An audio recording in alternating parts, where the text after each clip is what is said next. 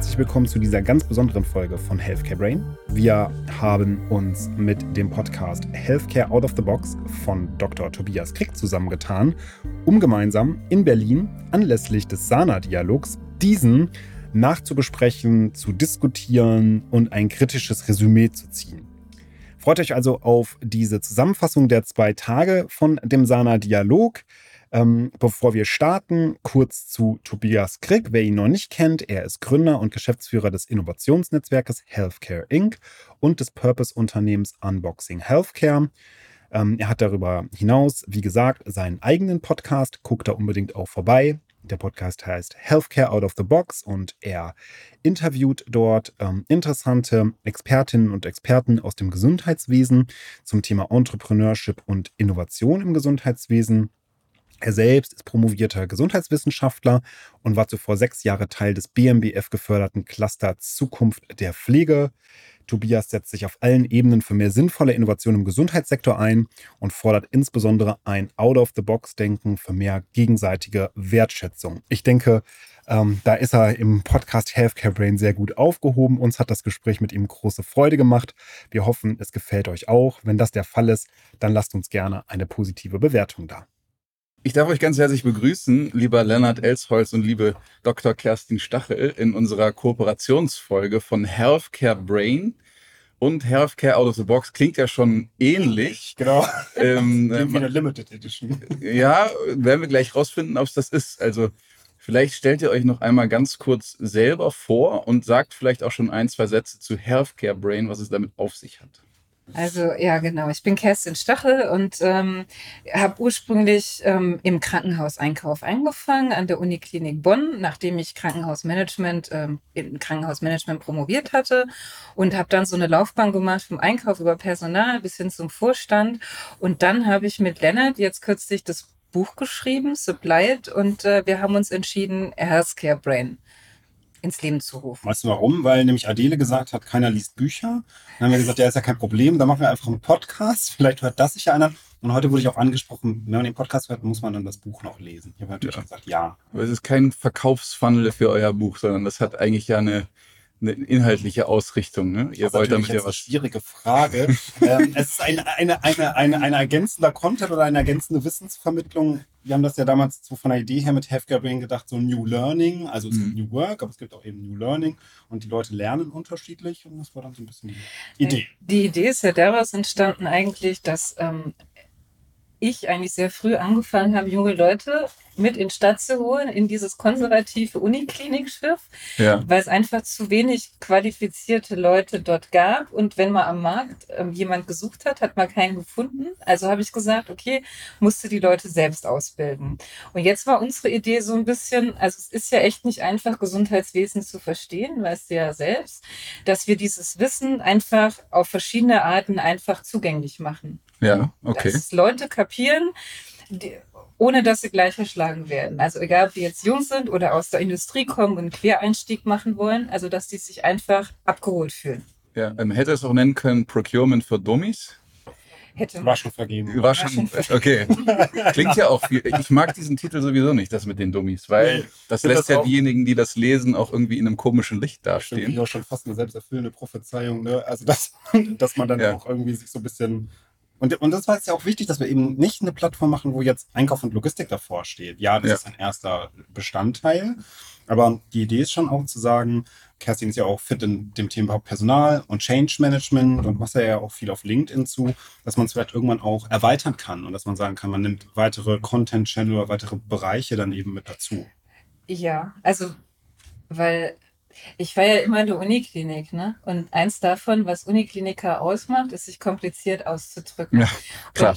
Und, was sonst? Ist auch eine Angewohnheit, ja, vielleicht. Mission, Habitus. genau, so ein Habitus. Und meine Mission war es immer, das sind so viele unterschiedliche Menschen und du sitzt in so einer großen Sitzung und die verstehen sich einfach gar nicht. Da erzählt der eine das in seinem Fach Chinesisch, der andere redet da.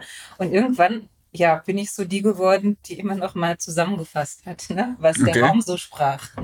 Und versucht habe, diese komplexe Welt, also quasi in eine einfache Sprachwelt, und ich finde diesen Begriff für Dummies auch blöd, weil das überhaupt nicht gemeint. Also wir kommen ja aus ganz unterschiedlichen Sprachwelten auch einfach. Ein Mediziner, ein Physiker, ein, ein Kaufmann, keine Ahnung, wo wir alle herkommen. Und wir sind einfach in einer Sprachwelt sozialisiert, was aus meiner Sicht auch ein Grund ist, warum Gesundheitswesen so schlecht funktioniert, mhm. weil wir einfach egal woher man kommt, seine Welt hat. Auch der ITler hat seine Welt. Und ähm, ja, gestern, als ich Bart de Witte gehört habe, mhm. war ein super mhm. Vortrag. Mhm. Ich, ich interessiere mich ja. dafür, aber es war echt komplex, wie er es präsentiert ja. hat. Und ich bin mir ganz sicher, dass, dass viele dann die, die, die Key Message auch nicht mehr verstehen. Und das wollen wir anders machen. Also, dass man wirklich auch solche komplexe Themen wirklich einfach darstellt. Weil ich bin der Meinung, man kann alles einfach darstellen. Ja, also die Kunst ist ja, die komplexen Dinge möglichst einfach darzustellen, sodass man die, dass quasi jeder Mensch das verstehen kann. Also vielleicht, bevor wir jetzt, wir müssen vielleicht noch ein bisschen Kontext schaffen, wo wir uns gerade befinden. Genau, wir waren ja eigentlich auch ähm, in der Vorstellungsrunde. Okay. Genau, das ist kein Problem. Wir sind nämlich, das ist auch was Spezielles jetzt an dieser Folge auf dem Sana-Dialog 2023 genau. hier in Berlin. Ja. Und haben quasi die letzten zwei Tage uns damit beschäftigt, was eigentlich in der Zukunft der Gesundheitsversorgung, vor allem im Krankenhausbereich, so passieren wird, haben verschiedene Vorträge gehört und haben uns dann jetzt gedacht, wir nehmen jetzt mal eine Folge gemeinsam aus, so eine, so eine Kooperationsfolge. Deshalb freue ich mich auch, dass wir jetzt hier sitzen. Und ich würde jetzt noch einmal zusammenfassen kurz. Also bei Healthcare Brain, so wie ich das jetzt verstanden habe, geht es darum, einen Einstieg zu schaffen in das Thema Procurement im Krankenhaus mhm. und das in möglichst einfacher Sprache und aus verschiedensten Perspektiven, die einem auch ermöglichen sollen, äh, andere zu verstehen. Ja, also so habe ich das jetzt verstanden ja, Kann man es ja. noch ergänzen? Wenn ich noch ergänzen darf, ja, klar. genau, würde ich ergänzen, dass wir schon so von der Idee so einen Community-Ansatz ähm, äh, verfolgen wollen. Also was ja Kerstin und, und mich eint, ist, dass wir sagen, Einkauf und Logistik ist eigentlich was total Spannendes, was total traurig ist, dass keiner weiß, dass es so spannend ist. Und da kommt noch hinzu, jeder denkt auch, er kann das irgendwie. Vielleicht ist es deswegen auch so unspannend. Und ähm, was unser Ansatz schon auch ist, ist nicht nur zu sagen, wir machen eine Wissensvermittlung, sondern wir wollen schon auch Einkauf und Logistik als ein mögliches Feld auf- und ausbauen für junge Leute, vielleicht für Quereinsteiger. Leute sagen, okay, das ist nicht nur eine schnöde Wissensvermittlung, sondern auch etwas, wo man sagt, ey, das ist cool, das, da möchte ich arbeiten vielleicht. Das kann auch was sein für mich. Okay, also der zweite Effekt wäre dann, man hört euch zu und lässt sich inspirieren und möchte unbedingt dann auch im Procurement arbeiten. Aber dann sag uns doch mal, Fall, genau. sagt uns doch mal bitte, was denn spannend ist an dieser Thematik. Ja? Also ich bin jetzt niemand, der völlig in der Tiefe drin steckt. Ich habe eine grobe Vorstellung, insbesondere jetzt auch durch die letzten zwei Tage, was man da so tut. Ja. Aber was ist denn jetzt letztendlich das Spannendste dabei? Ähm, das Spannendste ist, dass du mit den unterschiedlichsten Menschen zusammenarbeitest. Also ähm, wenn du in der Uniklinik so, also habe ich angefangen, da hast du Forscher, die brauchen wirklich das Extremste, was ich hatte, war Munitionskugel für eine Expedition in Ghana, die du mal kurz eben beschaffen musst. Ne? Du hast aber auch dann diese Themen, ähm, ja ganz normale Medikalprodukte, wo du dann standardisierst, gemeinsam mit Ärzten und Pflegekräften. Und es ist so, ähm, ich habe auch mal ganz ursprünglich in der Industrie angefangen und da war dann so der Jahresplan und ähm, da war irgendwie alles so vorgefertigt und alles war standardisiert und optimiert. Und die Welt in, in so einer Klinik, die ist so vielfältig, dass du eigentlich jeden Tag, und ich mache es jetzt seit 20 Jahren, da hinkommst und jeden Tag ist es neu. Man kann das auch unangenehm empfinden, weil man keine Routine hat, aber auf der anderen Seite ist genau das auch das Spannende, diese vielen unterschiedlichen Leute und diese Komplexität. Du bist also so Netzwerker in einem Unternehmen und damit ja auch die schon fast vielleicht größte Verbindungsstelle im Unternehmen, weil du mit den Ärzten sprichst, du sprichst mit den Pflegekräften, aber du repräsentierst das Unternehmen ja auch nach außen zur Lieferindustrie. Und das finde ich extrem spannend an, an Einkauf, dass man so, ja, wie du es sagst, ne, man ist so ein bisschen ein Alleskönner. Ähm, man ist aber auch immer dazu aufgefordert, damit umgehen zu können, dass man nie genau so die Produkte kennen wird, wie das eben der Arzt kann. Also ist man irgendwie Moderator und Verhandler im Unternehmen und das ist extrem anspruchsvoll. Und deswegen sind vielleicht auch Einkäufer oder gute Einkäufer im Klinik-Setting auch eine, ja, etwas, was man selten, etwas, was man selten antrifft. Ich, ich würde da nochmal direkt einhaken. Ich, als ich mich zum ersten Mal mit dem Thema Einkauf in der Klinik beschäftigt habe, das ist schon ein bisschen was ja, her. Ja. Äh, das war damals auch mit, mit Stefan Kroja, den ihr mhm. ja auch kennt. Genau. Ähm, der hat mir damals mal erzählt, es gibt nicht den Standard-Einkäufer oder die Einkäuferin. Es gibt ja nicht die Ausbildung dafür, sondern es sind ganz viele verschiedene Personen mit unterschiedlichen Studienhintergründen oder sonstigen Hintergründen, die dann irgendwie auch im Einkauf zusammenkommen. würdet, also ihr nickt jetzt schon, es würdet ihr also bestätigen oder ist da doch so der Prototyp Einkäufer, Einkäuferin, gibt es den? Ich glaube, den gibt es äh, ehrlich gesagt nicht. Und äh, so äh, geflügelt in, in, im, in größeren Kliniken oder im öffentlichen Dienst ist ja auch so, wer sich im Lager nicht mehr äh, bücken kann, der geht dann in den Einkauf. Ne?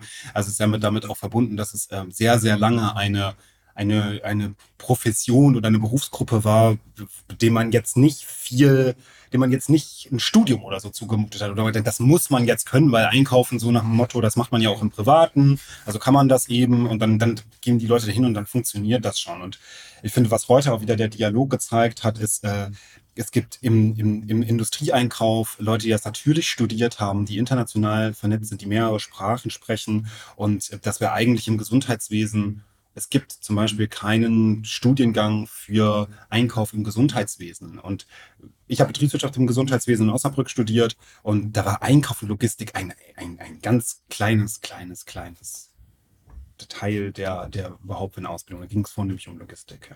Ja, also ich. Ja. Du willst ergänzen. Den, ja, genau. Den Prototyp gibt's nicht. Und ich meine, ich habe ja ganz viele ähm, Menschen auch ausgebildet in meiner Zeit. Und ich habe grundsätzlich ähm, danach ausgewählt, ob die Personen den Eindruck erwecken, dass sie gut denken können. Also ich habe auch immer bei den Auswahlgesprächen irgendeine unlösbare Aufgabe bestellt, ne, um mal zu sehen. Wie bei Astronauten. Ja. Was den Leuten dazu einfällt. Also, und man kann auch mit unmöglichen Aufgaben jonglieren. Ich meine, die Aufgabe ist dann einfach, aus was Unmöglichem einen guten Vortrag zu machen. Und es gibt gut, die Leute, die das können, die werden nachher auch gut egal ob jetzt Einkauf oder Personal oder sonst wo in der Klinik, ne? die werden da auch gut. Ja, also es hängt ganz stark von der Persönlichkeit ab. So, das, was, was man so mitprägt und von der Gehirnkapazität, so könnte man das jetzt übersetzen. Ja, also, ja vielleicht auch Mindset. Ich weiß nicht, also ich, ich glaube schon, dass das sagen wir ja auch immer, wenn du in einem in einem medizinischen Setting, in einer Klinik oder so arbeiten willst, dann musst du dich halt auch für Medizin interessieren. Ähm, ich ja. glaube, insbesondere wenn du mit so vielen Produkten, so eine, so eine, so eine Uniklinik, die hat ja gut und gerne mal 50, 60 Tausende Artikel. Die kannst du nie alle richtig gut kennen. Aber wenn du auch nicht das Interesse daran hast, zu verstehen, wie die eingesetzt werden oder wie die medizinischen Prozesse dahinter sind, da wirst du da nie einen Zugang zu dem medizinischen Experten oder dem Arzt finden, der die dann einsetzt und der dir vielleicht sagen kann, hey, das kann ich umstellen oder ich kann auch ein anderes Produkt nutzen. Und ja, ist vielleicht eine Einstellungssache auch. Und natürlich auch Kapazität. Ja. Äh, äh naja, das ist äh, die Freude daran, ständig was Neues machen zu wollen ja, auch. Ne? Also manche Menschen wollen das auch nicht. Also die brauchen halt Routine. was, brauchen Routine, brauchen ein sortiertes Umfeld. Und ähm, man muss schon das auch wollen. Und ähm, damit umgehen können. Diese unmöglichen Aufgaben, die gibt's ja dann eben auch im, im Alltag ständig. Ne? Also irgendein Arzt oder eine Schwester will irgendwas von einem. Und die Wahrscheinlichkeit, dass du gar keine Ahnung hast, die ist nahe 100 Prozent. Und dann musst du dich mit der Lösung dieses Problems einfach beschäftigen. Und dann zwar auch so gut, dass auf der anderen Seite sitzen ja, die sind ja Experten, die wissen ja genau, was sie brauchen.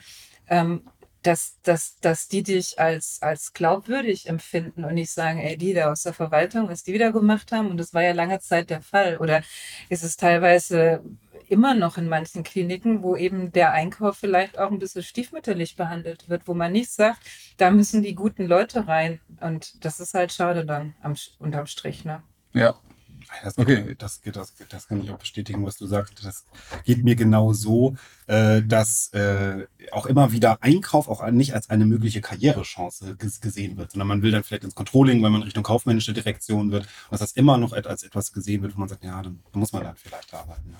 Also was ich am wenigsten gebraucht, äh, darf die Politik jetzt nicht hören, aber Controlling ist jetzt nicht so das, was man wirklich braucht als kaufmännischer Direktor. Ne? Okay.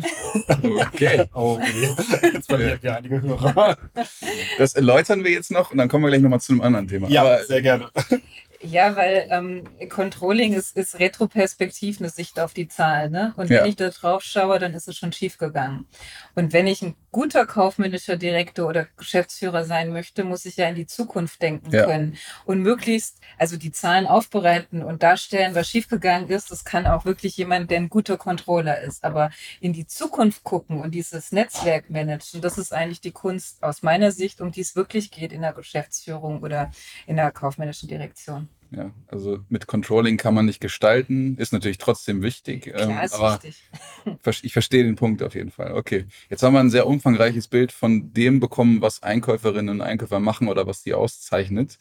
Ähm, ich würde mit euch jetzt gerne nochmal über die letzten zwei Tage sprechen. Ja, also wir haben uns ja quasi zur Aufgabe gesetzt, einmal genau zu reflektieren, was ist da eigentlich besprochen worden zur Zukunft des Gesundheitswesens, zum Krankenhauseinkauf, äh, für die Zukunft von Krankenhäusern im Allgemeinen. Und deshalb wäre jetzt meine erste Frage einmal, was ist euch da besonders auffällig oder positiv hängen geblieben, wo ihr jetzt sagen würdet, das, das ist so wertvoll, die Information, dass ihr die jetzt unbedingt teilen möchtet? Ja, also was ist das, was sind die wichtigsten Aspekte der letzten äh, zwei Tage gewesen?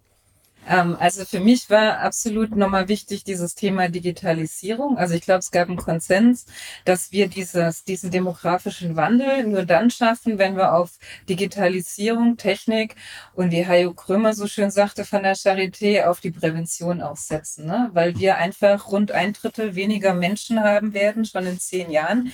Ich meine, er sprach von, er ist, er ist, er ist Baujahr 60 und die 75er, zu denen ich gehöre, die sind dann schon irgendwie ein Drittel weniger. Und ähm, im Grunde sind wir schon da. Ne? Und dann kommt ja nach uns nochmal deutlich weniger Menschen, also nach den 75ern. Das heißt, wir müssen sehr viel intelligenter damit umgehen. Und ich glaube, also ich fand sehr beeindruckend den Vortrag von Bart de Witte, habe ich ja schon mhm. gesagt.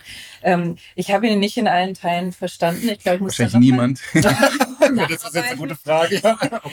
Aber er hat absolut recht eben mit dem Punkt, der mich auch fasziniert hat also man glaubt ja so, ChatGPT ist irgendwie toll, aber wenn man sich dann überlegt, dass dieser Sam Altman, Sam, Sam, Sam Altman, Altman. dahinter steckt und quasi versucht, mhm. die Welt zu kontrollieren, dass wir viel stärker auch auf Open Source setzen müssen. Aber ja. du hast wahrscheinlich mehr verstanden, Tobias, von dem Vortrag, oder? Ach, das hängt ein bisschen daran, weil ich den Bart ja schon das ein oder andere Mal gehört habe. Ne? Also. Äh, genau, ja, und äh, seine Thesen, die ich im Übrigen auch teile und auch, auch gut nachvollziehen kann, was Open Source angeht, gerade was die Risiken, wenn man das eben nicht macht in Open Source. Ähm, äh, deshalb äh, bin ich da schon sehr bei ihm. Er hat ja im Grunde auch nochmal dieses tolle Patentbeispiel gebracht, ja. ne? dass wenn eine KI äh, ein, ein, ein Medikament entwickeln würde oder einen mRNA-Code schreibt oder wie auch immer, dass das dann nicht patentierbar sei. Ja, und dann hat man einen Pharmavertreter im Raum, der im Grunde bestätigt hat, dass das so ist. Das war so, ne? Ja, das ja. War, war so. Und mhm. der aber das Ganze nochmal etwas ähm, relativiert hat, dadurch, dass er gesagt hat, die, äh, die Produktionspatentierung, also diesen, äh, mit diesem Code quasi dann das Produkt auch zu erstellen, ja. den könnte man schon patentieren, weil der dann nicht von der KI entwickelt wurde. Also offensichtlich macht sich da Pharma auch Gedanken, ähm, aber ich glaube, der, unterm Strich hat der Vortrag deutlich gemacht, wir müssen uns alle noch viel mehr damit auseinandersetzen, wenn wir nicht abgehängt werden wollen. Ja, und ich glaube, also jetzt aus der Perspektive von so einer Leitung von so einem Haus, ne, wir hatten ja auch in den Unikliniken so äh, IT-Initiativen. Aber das Thema Open Source und diese Gedanken drum, das wird viel, viel zu wenig bewegt. Man überlegt sich viel mehr, ja, dann kann ich dieses KISS-System von der Firma X, ach, ja. das ist nicht so gut, ja. dann kaufe ich das von der Firma ja. Y. Man ist im Mindset gar nicht so weit. Deswegen das, das was, was Barte Witte gesagt hat, finde ich unheimlich wichtig. Und ähm, wenn die Krankenhäuser nicht jetzt schnell umdenken oder die ITler in den Krankenhäusern, dann verpassen wir den Zug. Ja, da muss, ich muss gerade nochmal, bevor du reingehst, nochmal einhaken. Eine der Grundproblematiken, warum das so ist, wurde ja gestern auch benannt. Nämlich, das hat eure CTO gesagt, mhm erstmal eigentlich die Basisdigitalisierung ordentlich klappen muss, ja, weil, weil noch nicht mal das, also flächendeckendes WLAN, weiß ich nicht, wie das bei euch ist, aber das ist ja schon mal eine Grundausstattung. Äh, und und äh, ganz simple Basisprozesse zu digitalisieren, bevor man über die fancy Sachen nachdenkt. Ja. Und das heißt, man ist eigentlich oder viele Kliniken sind im Alltagsgeschäft beschäftigt, damit überhaupt mal diese Basisinnovationen zu schaffen, haben gar nicht die Kapazität, sich darüber Gedanken zu machen, was kommt denn als nächstes oder übernächstes, ja. werden aber genau dadurch wahrscheinlich in Zukunft Probleme bekommen. Stimmt absolut. Also ich meine, das sind wir ja auch beim Thema Investitionsstau. Es ist ja jetzt nicht ganz freiwillig, dass die Krankenhäuser in der Lage sind, sondern die Bundesländer haben ja immer ähm, weniger Geld in die Krankenhäuser gegeben, als eigentlich gebraucht wurde für die Investitionsfinanzierung. Und im Rahmen der dualen Finanzierung waren die ja in der Pflicht. Und ähm, also wir jetzt, egal ob in, in, in Bonn oder in, in Magdeburg, die Decke war immer zu kurz, egal woran man gezogen hat. Und wir kon konkurriert eine gute IT-Technologie, gerade auch diese ganze Basisinfrastruktur die ist halt auch teuer. Und dann konkurriert die mit einem MRT oder mit einem anderen Medizintechnikgerät und dann hat man da ein bisschen was gebastelt. Und was eben auch ganz furchtbar ist, ist, ähm, dass man so verspachtelte IT-Landschaften hat. Also dass der ITler in so einem Krankenhaus der ist im Grunde ein armes Schwein, weil der hat so viele verschiedene Systeme, dass er schon das Megabrain sein muss, um überhaupt den Support zu leisten für das, was er da domptiert und gar keine Zeit hat, über was anderes nachzudenken, als den laufenden Betrieb irgendwie zu jonglieren. Also ja. ist ein schlimmer Teufelskreis eigentlich. Verstehe. Und das zieht sich für mich so durch den ganzen Dialog, dass man nicht nur bei dem Thema Open Source, da wurde das natürlich durch Bart David irgendwie sehr eindrücklich erklärt, immer wieder so dieses Thema Aufbrechen von Narrativen. Also er stand ja auch unter Aufbruch, aber eben wer, also welcher ITler hat jetzt die Zeit, wie du das sagst, Kerstin, neben dem ganzen Tagesgeschäft, was er hat, sich über Open Source zu informieren. Okay, aber welcher Einkäufer hat die Zeit, neben dem ganzen Tagesgeschäft, wenn er zum Beispiel mit Lieferengpässen konfrontiert ist, sich zu überlegen, hey, gibt es vielleicht auch andere Lieferanten? Und genau dieses, also den, es war ja immer wieder auch erwähnt, so, wir müssen den Mut haben, äh, nochmal darüber nachzudenken und aufzubrechen und einfach mal anzufangen. Und das hat sich eigentlich für mich wie so ein roter Faden durch alle Panels so ein bisschen durchgezogen. Und gleichzeitig aber immer, das ist ja schon irgendwie auch teilweise so ein bisschen ein Widerspruch, okay, wir müssen aber auch die Basisarbeit machen, ne? Also das eine zu tun, ohne das andere dann zu lassen. Ja, aber du kennst mich jetzt lang genug, ne, was ich dazu sage. Zeit hat man nicht, Zeit nimmt man sich. Ganz genau, das ist ja dann eine Frage der Priorisierung, ja. Aber da würde ich ja fast sagen, ja, das ist natürlich leicht gesagt. Ähm, ähm, man muss ja dann auch überlegen, ich glaube, viele Leute kennen sich ja mit dem Thema gar nicht unbedingt aus. Also du brauchst ja erstmal den Impuls zu sagen, okay, vielleicht gibt es andere Lieferanten oder vielleicht gibt es auch Open Source, mit dem ich arbeiten kann. Und darum ging es mir eigentlich eher. Klar, du kannst es schon priorisieren. Aber wir leben, glaube ich, im Gesundheitswesen schon so, dass wir denken, das ist so ein festes Setting, was man, was so ist, wie es halt ist. Das sind die Lieferanten, die es gibt, das sind die, keine Ahnung, IT-Systeme, die es gibt, die KISS-Systeme, die es gibt.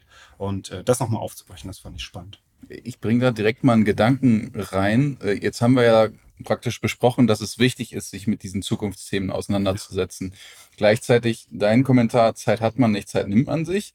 Macht es denn Sinn, äh, in bestimmte Stellenbeschreibungen oder Stellenprofile auch ein, ein Zeitportfolio für Innovation und das Beschäftigen mit Innovationen ja. einzubauen? Weil dann wäre es äh, praktisch vom Konzern induziert, ja, und man müsste sich das nicht selber nehmen also wenn ich immer aus so einer bürokratischen Welt kommt wie ich, ja. dann ähm, mag man keine Stellenbeschreibungen und Profile. okay. Weil dann sitzt der Personalrat und sagt, das ist jetzt nicht im Zuständigkeitsbereich des armen Mitarbeiters. Ich glaube, man muss es schaffen, und das habe ich immer versucht und in Teilen ist es mir gelungen, dass man tatsächlich, weißt du, so eine Art also Startup-Mentalität zulässt, dass man sich einfach ausprobieren darf. Und ähm, ich habe zum Beispiel, als ich dann in, in Magdeburg war, da haben wir immer so eine Dienstagsrunde gemacht und da hat jetzt so dieses ähm, Online-Konferenz uns echt geholfen, haben wir uns für eine Stunde zusammengeschlossen, also alle Bereichsleiter und auch die Jungen, die irgendwelche Projekte verantwortet haben und haben über die Projekte geredet und darüber, was uns gerade so Gutes in den Sinn gekommen ist. Also man muss es einfach so im Alltag kultivieren, damit man über die neuen Sachen redet. Und da haben wir, ich war ja auf dem Podium mit ähm, Arbeit und ähm, am Anfang, als ich gesagt habe, äh, ja, das sind die jungen Leute hier, ne, und die machen ja. jetzt so eine Aufgabe, äh, kannst du dir nicht vorstellen, wie die mich angeguckt haben, ne? Mhm. Also ich war ja dann auch am Anfang noch relativ jung und ähm, und das das das habe ich auch in Magdeburg wieder gemacht. Wir haben zum Beispiel in der IT Krankenhaus Zukunftsgesetz keine Leute da haben ähm, der IT-Leiter und ich gesagt, okay, wir gehen an die Uni und stellen die einfach nach dem Diplom, Master ähm, einfach direkt ein. Und wir hatten dann ja. so eine junge Denkergruppe irgendwie, das war total witzig und die durften halt mal machen. Ja? Das ist cool. Und ähm, das Einzige, was wir denen quasi so mit auf den Weg gegeben haben, ist, äh, ihr macht dann nochmal vier Wochen Praktikum auf Station, damit die halt auch Krankenhaus verstehen. Und dann durften die losdenken und losarbeiten. Und ähm, die sind hochgradig innovativ. Ich meine, du musst natürlich aufpassen, dass nicht einer sagt, okay, jetzt mach ich mal die ganze IT-Landschaft platt. Aber so wahnsinnig ist auch keiner, der noch nie so eine Organisation gesehen hat. Ne? Also insofern, ähm, man muss einfach anders denken. Ja lass uns das gerade nochmal einordnen. Ne? Du hast von deinem Panel oder eurem Panel gesprochen, Kerstin. Ähm, da ging es, du hast jetzt den Begriff, den Bösen, nicht benutzt, ja. Eigentlich ja um so eine Art New Work, den wollen wir ja nicht mehr benutzen. Ähm, ich muss es trotzdem auch nochmal einordnen, dass was mich dabei so ein bisschen gestört hat am Anfang, war die Art, wie die, die Generation Z dargestellt wurde. Ja, also im Sinne von arbeitsfaul und äh, wollen sich ihre Privilegien rausnehmen und quasi nur die Früchte pflücken und dann nicht, äh, nicht auch noch hart arbeiten. Und dann kam so dieses äh, Thema Neid auch ähm, auf dem Podium auf, was auch super spannend war. Hat verdient, von, genau. genau die, die, die ältere Generation hat sich alles hart erarbeitet und die Chefs von früher waren ja noch viel schlimmer alle und man muss ja so ein bisschen was zurückgeben. Also ähm, vielleicht können wir dieses Podium hier in dem Rahmen auch nochmal besprechen, weil mich hat das emotional wirklich, äh, also da hätte ich am liebsten mitdiskutiert. Ne? Äh, jetzt bin ich nicht Generation Z, aber ich bin gut, sondern Y. Ähm, aber vielleicht kannst du da auch noch, oder könnt ihr vielleicht hier, Lennart, äh, äh du warst nicht direkt drauf, wie war denn deine Empfindung? Ja, also ich fand das, ich, ich habe am ersten Moment habe ich so ein bisschen gedacht, naja, was, was passiert denn jetzt? Jetzt sitzen dort ähm, wahrscheinlich durch die Bank weg ähm, über 40-Jährige und äh, reflektieren über die jungen Menschen. Ne?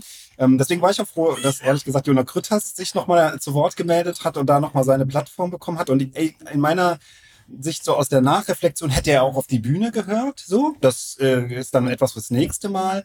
Ähm, trotzdem war das ja, auch wenn das so das, dieser Anfangsvideo so ein bisschen überspitzt dargestellt wird, ja schon eine sehr wertschätzende Diskussion ja, an diese Runde. Das stimmt. Man hat ja schon gemerkt, dass ihr drei, ähm, Carster Götze war ja noch mit äh, dabei und der Kollege ähm, Heudorf vom JOM, dass ihr euch da schon sicher oder relativ ähm, einig wart, ähm, dass es nicht eine arbeitsfaule Generation ist, sondern einfach nur eine Generation, die halt, wenn sie arbeitet und auch hart arbeitet, da drinnen Sinn finden will. Und das hattest du ja auch gesagt, da kann doch gar nichts dran falsch sein. Ja, also was kann denn da dran falsch sein, dass wenn man viel Zeit in Arbeit investiert und ich meine, wir sitzen jetzt hier auch und nehmen noch nebenher einen Podcast auf und das machen wir dann irgendwie auch noch mal am Wochenende und so, wenn es für einen sinnhaftig ist, wenn es einen erfüllt, das finde ich total nachvollziehbar und das würde ich mir für jeden, für jeden Menschen wünschen. Und ich glaube, wenn man dann beobachtet, dass in den Statistiken viele sagen, dass das eben nicht so ist, dann ist es schon etwas, womit man sich auseinandersetzen muss. Also ich fand den Film auch ein bisschen provokant. Also das habe ich auch bei der Vorbereitung gesagt. Das sollte also, der, glaube ich, auch sein. Ne? Ähm, ja. Ich, ähm, ich fand, ich finde es mal grundlegend, also das ist meine Meinung, ich finde es falsch, diese Diskussion aufzumachen. Ich finde, New Work ist auch kein Unwort,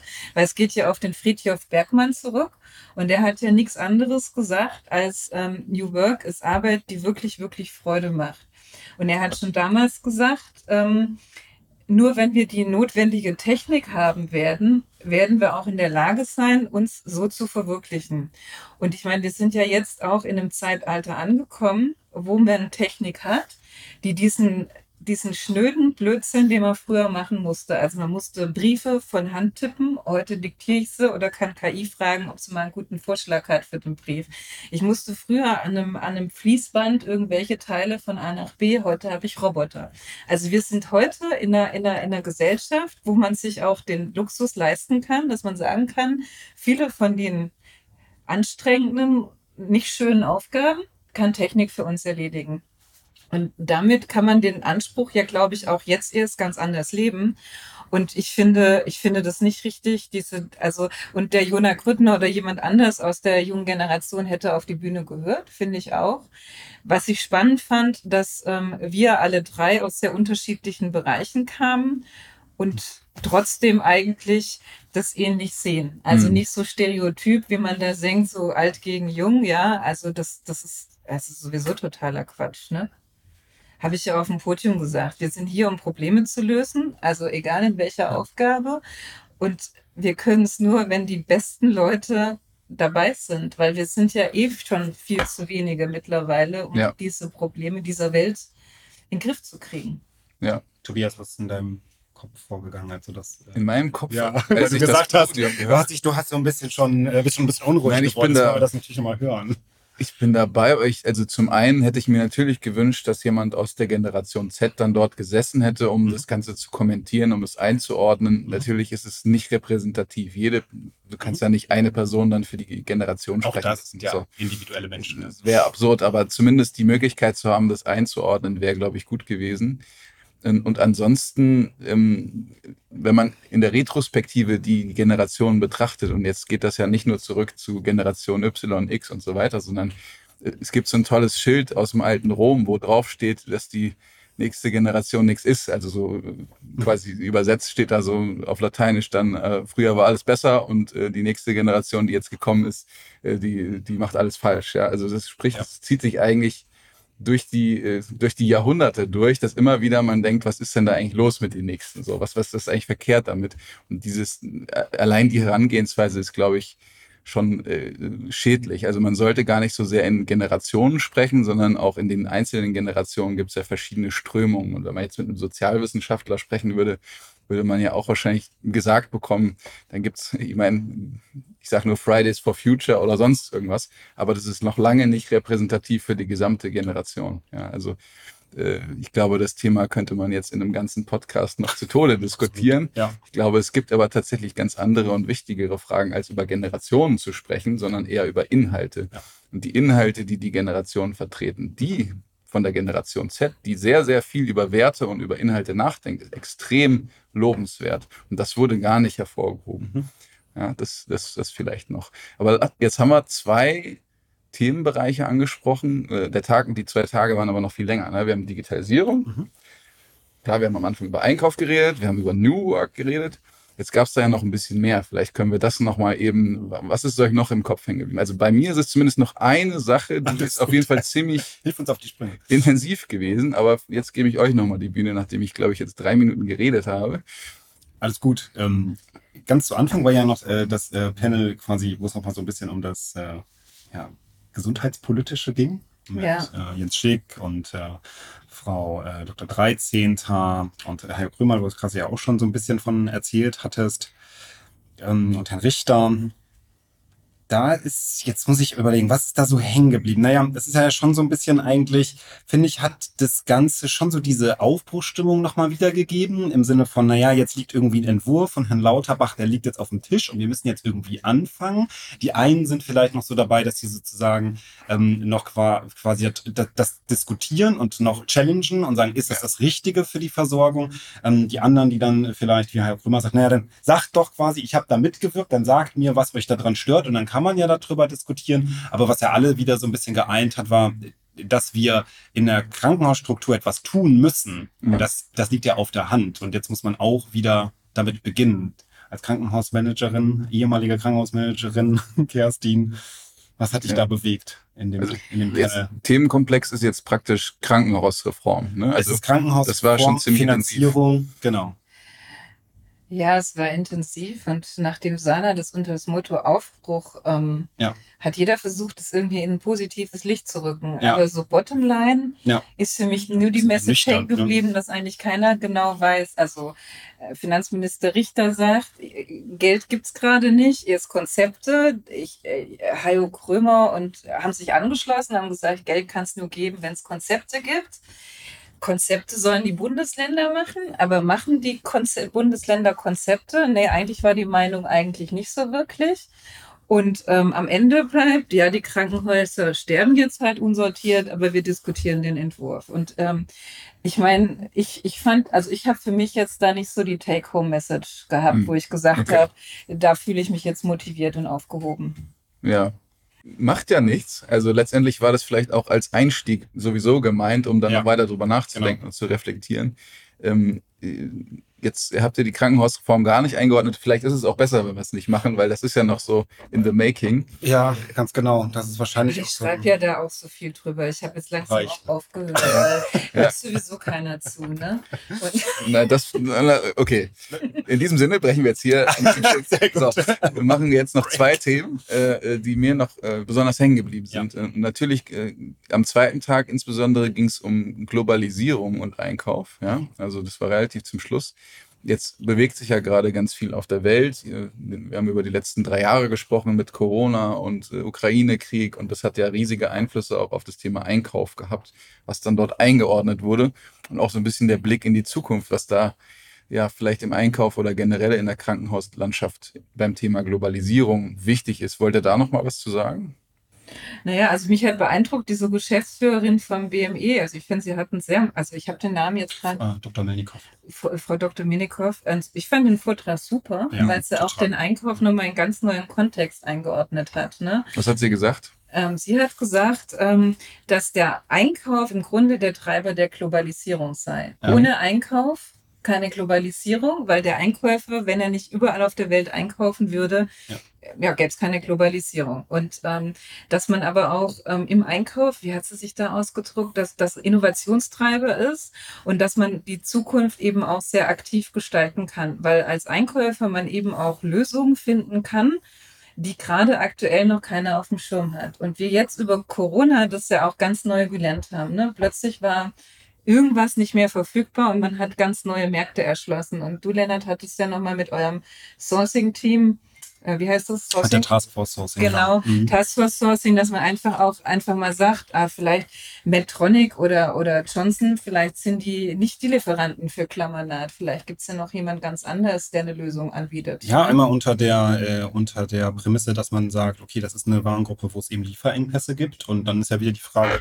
gestalten, ja, genauso wie man bei IT auch Open Source denken kann, kann man natürlich auch auf der Abnehmerseite sagen, sind das jetzt wirklich alle Lieferanten, die uns zur Verfügung stellen? Und gibt es nicht vielleicht noch andere, damit wir das Thema Lieferengpässe zum Beispiel wieder besser in den Griff bekommen? Ich fand es noch eindrücklich, was Frau Melnikow gesagt hat, ähm, dass wir die, dieses ganze Thema der Globalisierung natürlich unmöglich zurückdrehen können und dass das auch nicht in unserem Sinn sein kann, weil viele Unternehmen, die auch in Deutschland tätig sind, eben auch angewiesen sind auf diese globalen Lieferketten.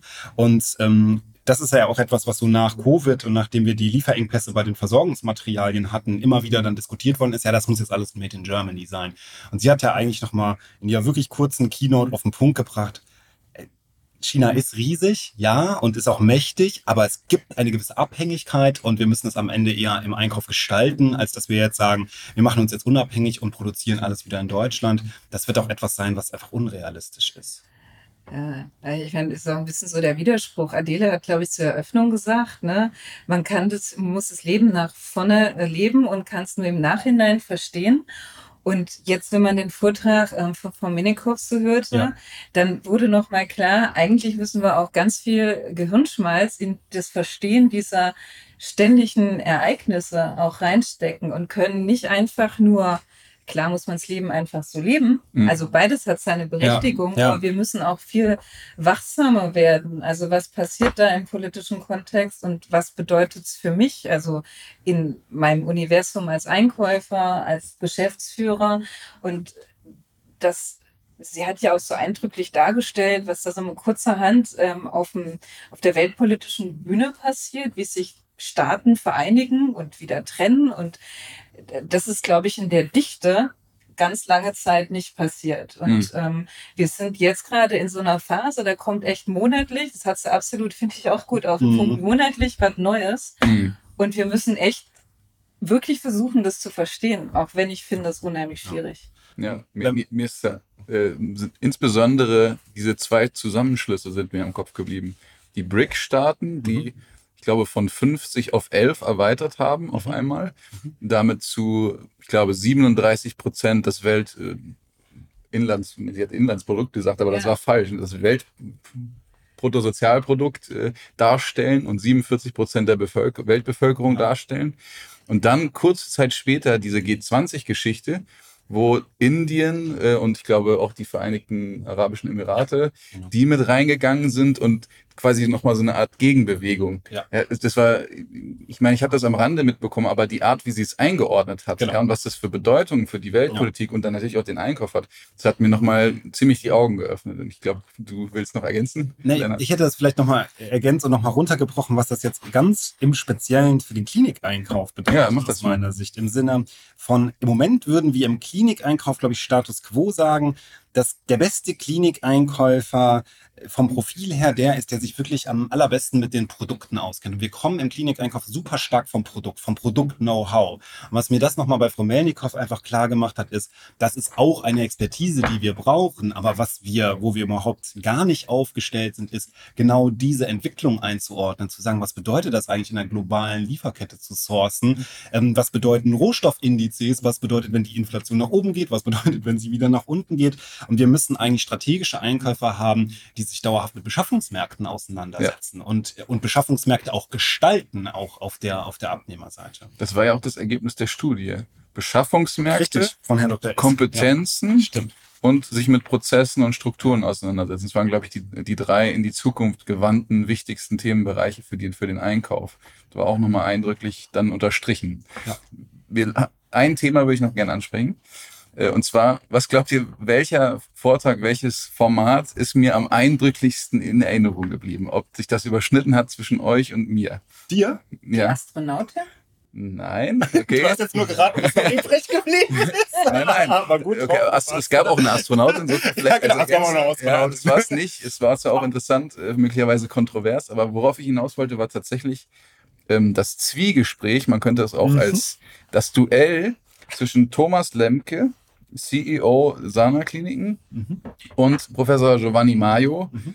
Ethik-Experte, äh, anerkannter Wissenschaftler, die sich, ich glaube, der Titel war Moral und Moneten. Ja. Ja, und allein das Format fand ich schon großartig. Das war dann wirklich wie so ein, also erst hat sich von der Musik angehört wie so ein Kampfmusik oder mhm. so eine Kampfinszenierung. Dann saßen die beiden sich gegenüber wie in einer Bar oder in einem zufälligen Szenario, wo sie sich zufällig kennengelernt haben und haben sich dann praktisch eine Stunde lang ungefähr ja über, äh, über Ethik, über Ökonomie im, im Krankenhausbereich und über die, die, die Rolle der Medizin und der Ärzteschaft unterhalten. Und das war hochspannend. Also ich habe da wirklich, ich glaube, ich habe zehn Seiten mitgeschrieben. Mhm. Ähm, aber wie ging es euch dabei? Also was ich so toll fand, war auch dieses Format, weil es ja so einen echten Dialog abgebildet hat. Ja. Und ja. Ähm, ich bin jetzt nicht Philosoph, aber so rein theoretisch ist der Dialog so, dass man die eigenen Gedanken noch mal besser findet. Ja. Und gerade in unserer jetzigen, heutigen Gesellschaft kommt es ja echt zu kurz. Man rennt oder Leute rennen mit vorgefertigten Meinungen und ach ja, und irgendwelchen Moralkeulen durch die Gegend. Und ich fand toll, wie die ihre Kontroversen ganz ergebnisoffen auch so ausgetauscht haben. Mhm. Und dass dieses Format Dialog auch tatsächlich nochmal vorgelebt wurde ja, und gezeigt stimmt, wurde, stimmt, wie ja. Gedanken reifen. Also das halte ich auch in unserer Gesellschaft für unheimlich wichtig. Und ich finde diese dieses, dieser Dialog und was er eigentlich bringt, das ist in unserer jetzigen aktuellen Welt kommt ein bisschen zu kurz. Ne? Mhm. Ja, auch die Ruhe, mit der sie das gemacht haben und wie du sagst, dass sie halt wirklich auch eine Stunde Zeit eingeräumt haben, sich gegenüberzusetzen, keine PowerPoint-Slide und einfach nur miteinander zu reden, was sie ja, auf irgendwie einer Metaebene über das Gesundheitswesen irgendwie interessiert oder eigentlich bewegt. Das war ja eigentlich eher, dass, dass, dass Thomas Lemke so, so etwas eingeworfen hat über das Thema, haben wir eigentlich die richtigen Anreize, sind die Mediziner eigentlich unsere Elite in Deutschland? Und dann ist so dieses Gespräch daraus entstanden. Das fand ich total spannend. Und was er ähm, Professor Mayo ja ähm, auch ähm, mitgegeben hat und nochmal so gesagt hat, die sind ja immer wieder auf den Punkt gekommen, dass man sagt, na eigentlich muss man das ganze Gesundheitssystem von der Medizin herausdenken. Das ist ein freier Beruf und gleichzeitig ist aber eben kein Gewerbe. Und es muss irgendwie möglich sein, in einem Anreizsystem, in einem Finanzierungssystem Wirtschaftlichkeit und Medizin miteinander zusammenzubringen. Und das, ja.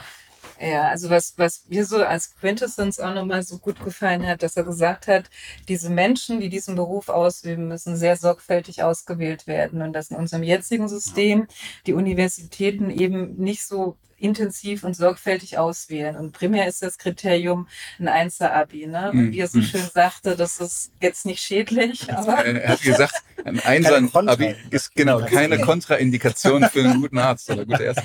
Fand ich auch klasse. ja. ja. Also das war eine hoch anspruchsvolle Diskussion, die einen sehr zum Denken angeregt hat. Ähm, die aber, und das muss ich dazu sagen, und ich habe tatsächlich danach mit Professor Mario noch kurz gesprochen, mhm. für mich ergebnisoffen blieb. Ja, ja. Ich wollte jetzt nicht sagen ja. ergebnislos, aber ähm, die, diese philosophischen Gedanken, die extrem wichtig sind in der Diskussion, zu übersetzen in eine in konkrete Vorschläge, die sich dann am Ende nicht äh, so abstrakt anhören, wie mhm. wir müssen eine Balance finden, was ja, ja. völlig richtig ja. ist, aber versuchen wir es zu übersetzen in konkrete Handlungen. Das ist das, was, was für mich ergebnisoffen war. Da hätte ich mir tatsächlich dann noch gewünscht, dass wir sagen, okay, die Krankenhausreform steht an, dann lasst uns doch mal X, Y, Z machen, ja. Und äh, aber das, äh, sein Ansatz ist ja eher praktisch die angehenden Medizinstudierenden auf einer gedanklichen Ebene dahin zu führen, mhm. ja, dass er je mehr Menschen er zu diesen Werten führt, zu diesem Zwischenmenschlichen, den Patienten in den Mittelpunkt stellen, äh, desto mehr Gutes tut er in seinem, in seinem Narrativ. Verstehe ich auch völlig.